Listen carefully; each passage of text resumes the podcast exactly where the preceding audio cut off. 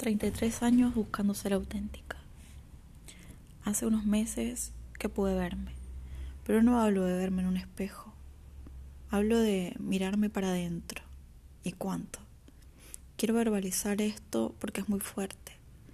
No hay semana que no llore. No llanto de tristeza, sino una emoción que nace desde adentro y, y me vuelve vulnerable. Vulnerable ante lo bello del mundo, del otro ante la tristeza y, conexión con el todo. Hace años que busco respuestas a preguntas existenciales. Psicólogos, ayahuasca, viajes, constelaciones, perderme y encontrarme, salir y entrar.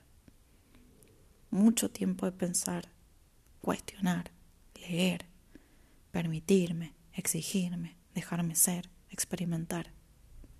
Y de repente no debería costar tanto ser auténtico.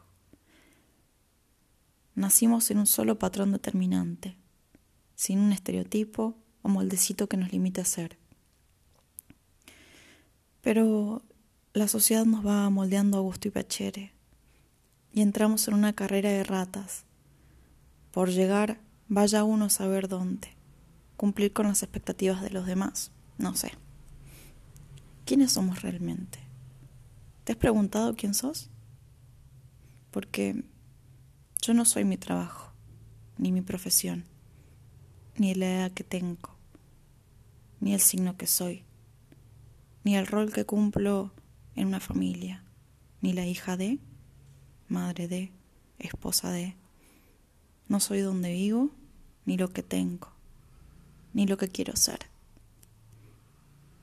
Te pregunto de nuevo, ¿sabes quién sos realmente?